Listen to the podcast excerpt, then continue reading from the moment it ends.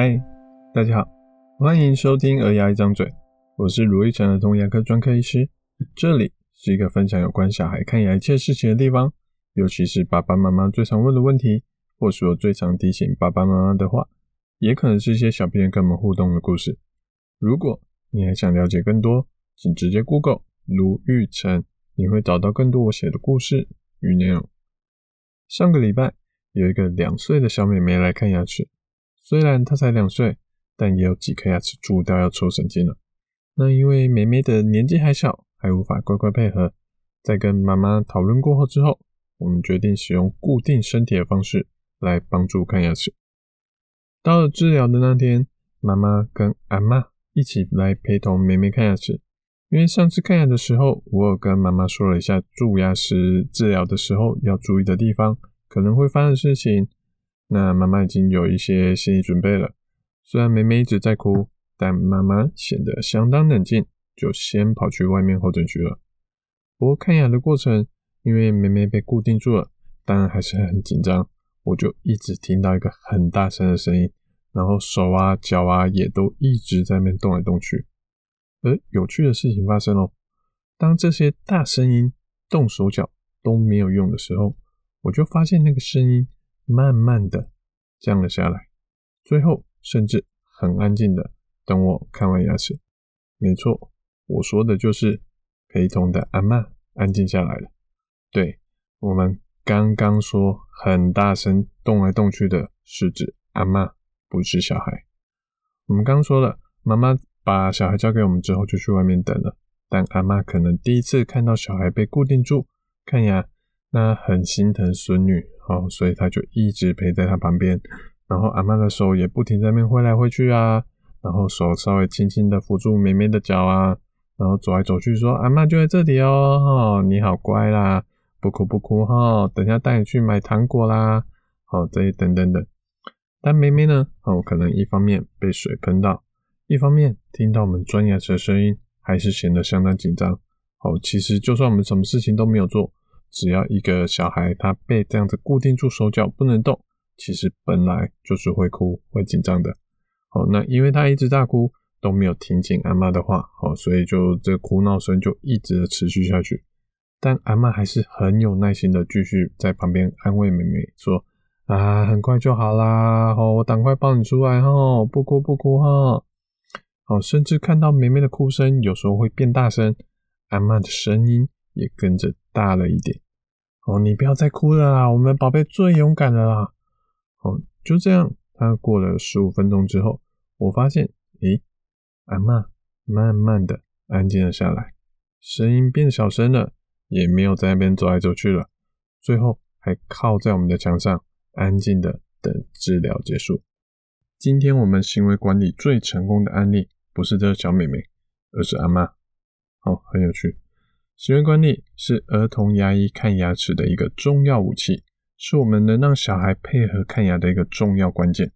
这牵扯到一些心理学的理论。说到心理学，好，其实有一个很有名的心理学实验，就是巴夫洛夫的狗。巴夫洛夫他是一个十九世纪的俄罗斯心理学家。他在一次的实验里，哦，他要去喂狗狗吃饭。不过，他把饲料盆、饲料碗放在狗狗的面前时，它还会同时摇一下铃铛，叮！这只狗听到铃铛声，又看到饭来了，它就会开始兴奋的流口水，好，准备要吃饭了。几次之后，当狗狗习惯了这个模式之后，巴夫洛夫发现，之后我就算不给它饲料碗，不让它看到饲料碗，只要它开始摇铃铛，再叮一下。狗狗就算没有看到食物，还是会开始兴奋的流口水。这个就叫是所谓的制约效应，把铃铛声跟食物两个东西绑定在一起之后，就算只有铃铛声，对狗狗来说还是可以引起像看到食物一样的反应。不过呢，刚刚我们是从人的角度来看巴夫洛夫的这个实验。网络上有一个可爱的小漫画说，如果我们把视角换成狗狗的话，会是什么样子呢？关在笼子里的大狗狗可能会跟新来的小狗狗说：“嘿，你看哦，等一下，我只要在它摇铃铛的时候流一下口水，那个人类就会开始拿笔抄抄抄、写写写哦哦，每次是每次中。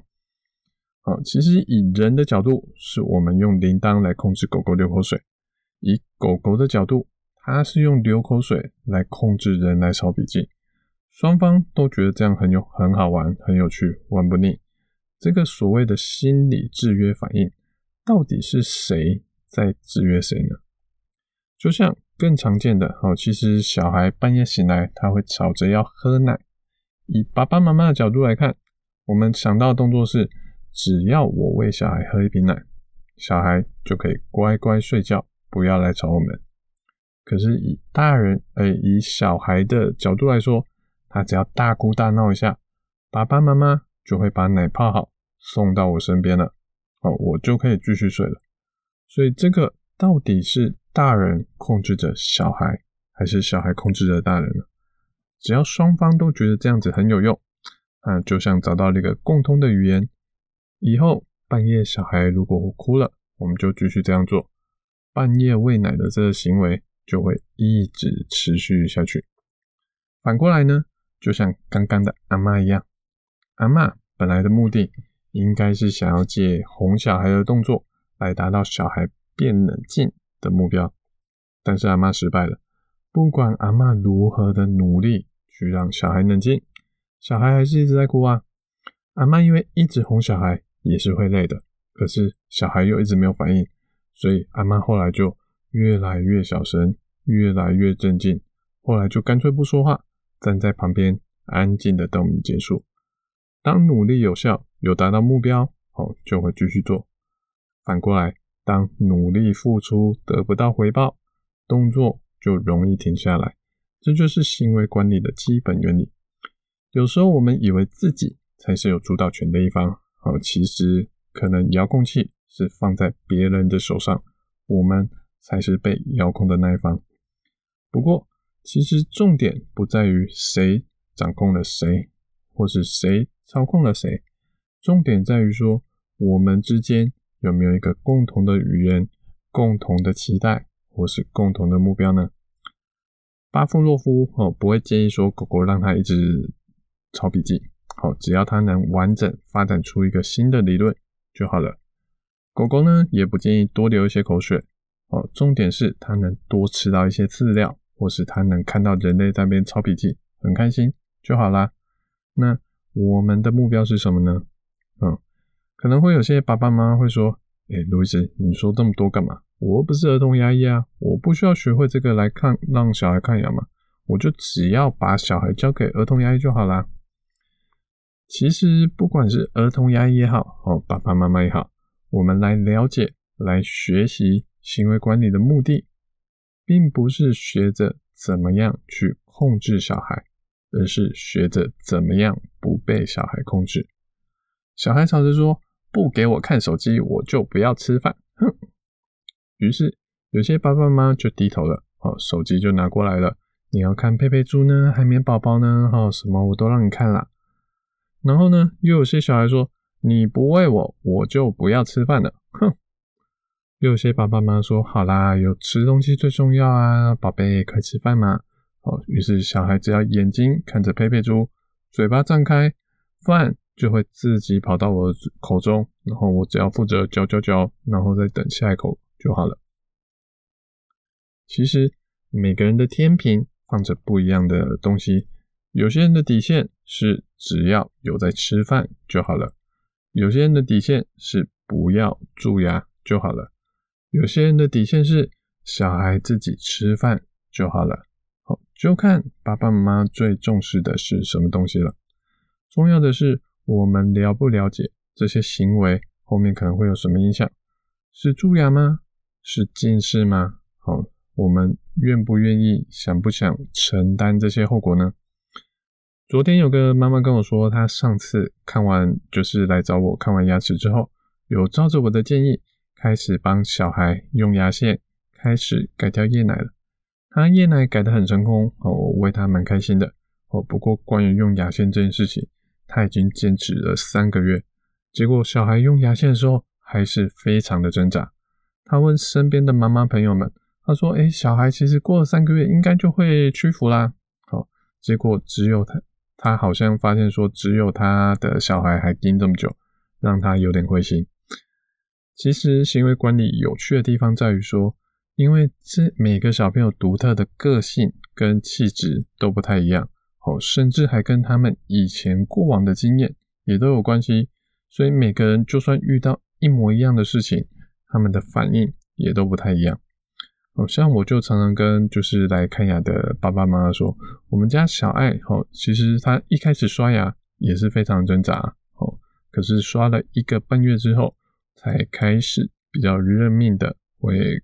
看到牙刷就躺下来，让我去刷牙了。可是同样的，一样是懂得坚持的牙医师的一些朋友，我有个牙医朋友的小孩，他跟我说：“诶，他们家的小孩挣扎了一年，刷牙还是拼命哭、拼命闹啊。”就像我们前面说的，哦，其实行为管理它像是寻找一个共同的语言，只是每个人学新的语言需要的速度不一样。有些人三个月就可以很流利了，有些人需要一年才能比较熟悉一点点。也许之间我们多一些技巧，多一些方法，我们可以让小孩学到新的语言，还有放弃挣扎的速度能更快一点。但其实最重要的因素就是耐心跟等待。我很喜欢我之前听到的一句话是说，我们不要高估了一天所能带来的效果。但也不要低估了一年所能累积起来的效益。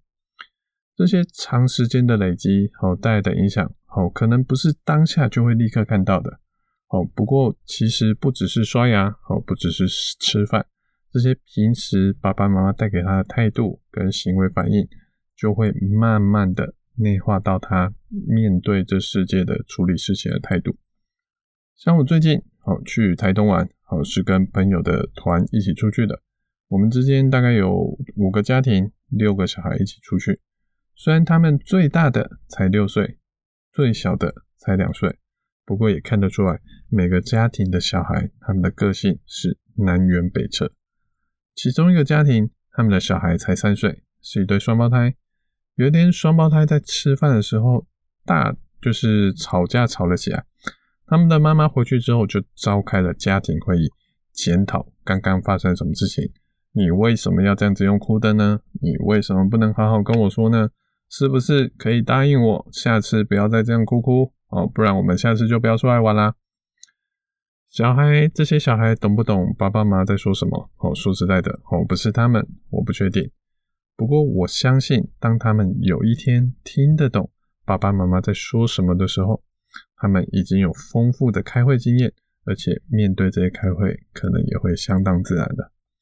其实，就连狗狗之类的小动物，都能用心理学的方式来沟通，建立起共通的语言。对更聪明而且可以直接用言语沟通的小孩，其实做起来会更容易。小孩他不会永远都是小孩子，他们的成长常常会比我们想象的更多更快。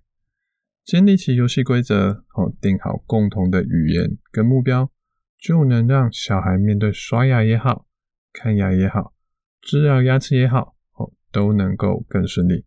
而这其中要能顺利，有两个因素，一个是耐心与坚持，一个是规则要一致。哦，不要爸爸说一套，妈妈又说另外一套，其他长辈又说另外一套。哦，其实小朋友也是会很混乱的。我们不是看到希望才坚持下去，是坚持下去才看得到希望。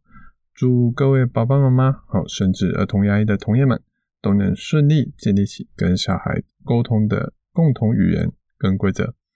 我是卢医生儿童牙医，如果你喜欢我们这节内容，欢迎分享，还给我们一点评论跟意见哦。我们下次见，拜拜。thank you